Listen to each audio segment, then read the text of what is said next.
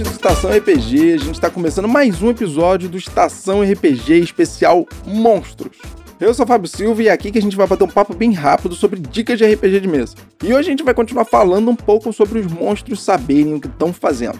E o nosso objetivo com esse quadro é que vocês possam complicar a vida dos jogadores na mesa do seu jogo de RPG de fantasia medieval e tornar as coisas mais interessantes em questão de táticas e combate. E para continuar essa série, a gente vai falar dessa vez do Povo Lagarto. Mas antes disso, para você que acompanha o podcast, não esquece de seguir a gente aí no seu agregador de áudio favorito e no nosso Instagram, arroba Estação RPG.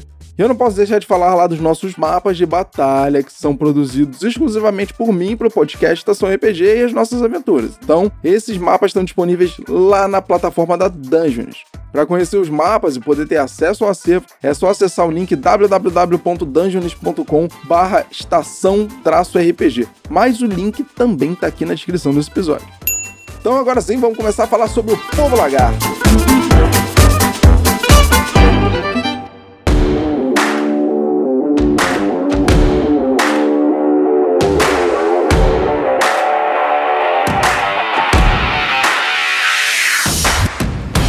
Os lagartos são humanoides, reptilianos, completamente primitivos que se esgueiram nos pântanos e selvas do nosso mundo do RPG. Suas aldeias são repletas de cabanas e crescem em grutas proibidas, ruínas quase submersas e cavernas aquosas. Esse povo não é nada refinado, mas são mais perspicazes do que kobolds, goblins e orcs, mesmo possuindo uma inteligência baixa e primitiva.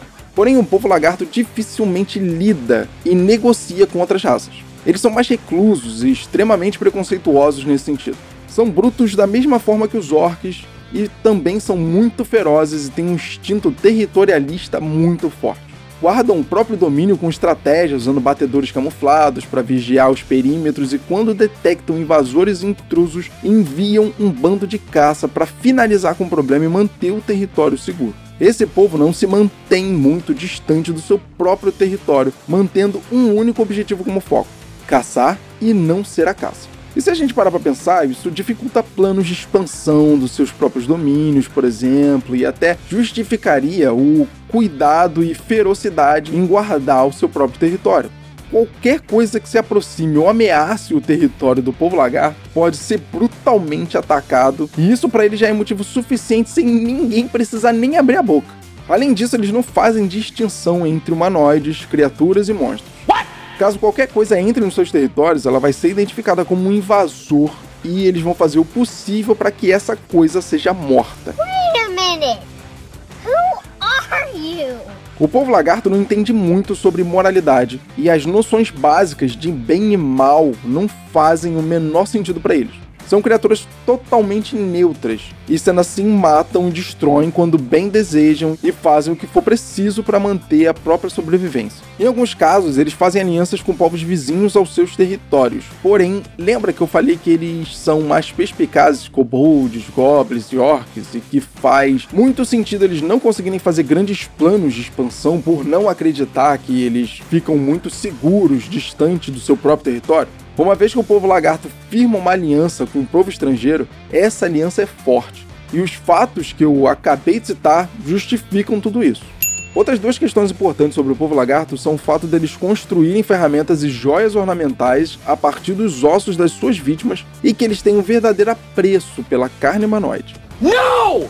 No! God, please, no! Esse povo é onívoro, mas quando se trata de carne humanoide, eles são frequentemente levados para se tornarem o prato principal de grandes eventos na tribo, como ritos que envolvem dança, narração de histórias e rituais ou provas de combate. Essas vítimas podem simplesmente ser devoradas durante esses eventos ou sacrificadas em nome de Semuyania. Isso no D&D, né? Mas se você estiver jogando outro jogo e esse jogo tiver um outro deus, então beleza. Ou você pode criar o nome do seu próprio deus, dependendo do tipo de jogo. Ou se não tiver deus nenhum, tá tranquilo. Você entendeu.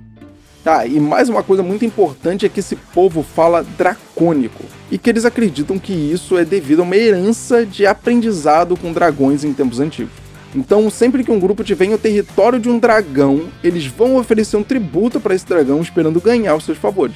Porém, como nada na vida é fácil, como não existe almoço grátis, se o dragão for vil, ele vai explorar esse povo usando eles como batedores, saqueadores e escravos. Agora sim, vamos lá. A gente falou muito sobre o povo lagarto e como eles são de maneira geral, mas agora a gente vai entrar na parte boa de verdade. O povo lagarto é um povo bruto, parecido com os orcs, porque eles têm destreza média, força e constituição altas. Além disso, eles são meio anfíbios.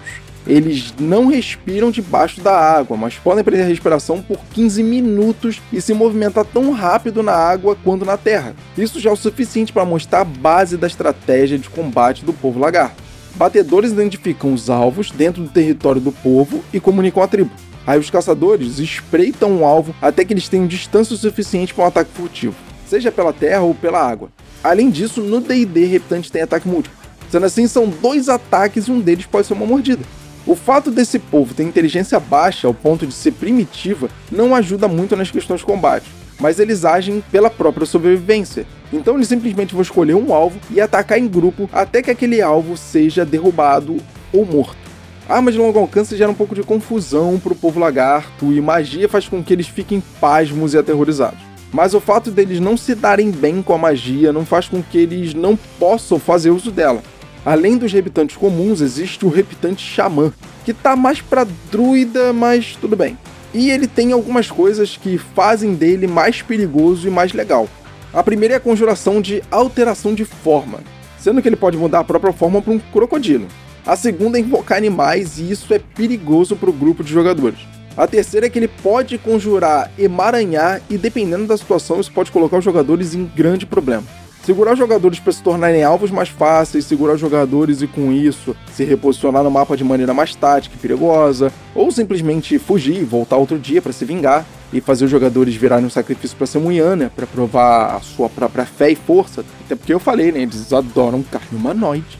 Então, em questão de combate, o Repitante Xamã não vai entrar em combate corpo a corpo por um simples motivo. Ele é mais esperto do que os demais para fazer isso.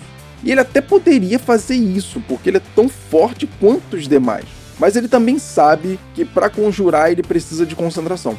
Além disso, se o Xamã tiver outros lagartos ao seu redor, e um jogador der mole de ficar a menos de 9 metros dele parado, ele pode usar chicote de espinhos e dar um puxão nesse jogador para um montinho bonito ao melhor estilo Scorpion. Get over here! E nessa situação, o melhor é que seus companheiros não têm medo da magia dele porque eles estão do mesmo lado. Em questão de liderança, o lagarto rei barra rainha não tem tanta diferença dos demais além dele ser maior e mais vil. Vai utilizar um tipo de arma que faz jus ao seu próprio posto e quando fizer ataques múltiplos vai utilizar essa arma. Não faz sentido utilizar mordida e garra se você tiver uma arma maior e que dá muito mais dano. Mas tem uma questão que diferencia totalmente o líder dos demais: imunidade à condição amedrontada. Ou seja, essa rainha ou rei não vai ter medo de nada, nem de conjuradores. Então eles vão agir sempre com cautela no caso de terem conjuradores contra eles, mas vão mostrar para toda a tribo por que eles são os líderes e vão partir para cima para tentar causar o maior estrago possível, o mais rápido possível. E aí, vocês já usaram essas táticas de combate com lagartos? Já usaram táticas diferentes ou tem ideias que são muito legais para dificultar a vida dos seus aventureiros em mesa? Se tiver, envia pra gente aqui no rpg.estacão.gmail.com. Vai ser um prazer falar disso com vocês. Então é só eu, Vente Estação RPG, a gente tá aqui terminando mais um episódio. Mais uma vez eu tô aqui agradecendo a sua audiência e como sempre nós estamos te desejando ótimos jogos de RPG e até a próxima.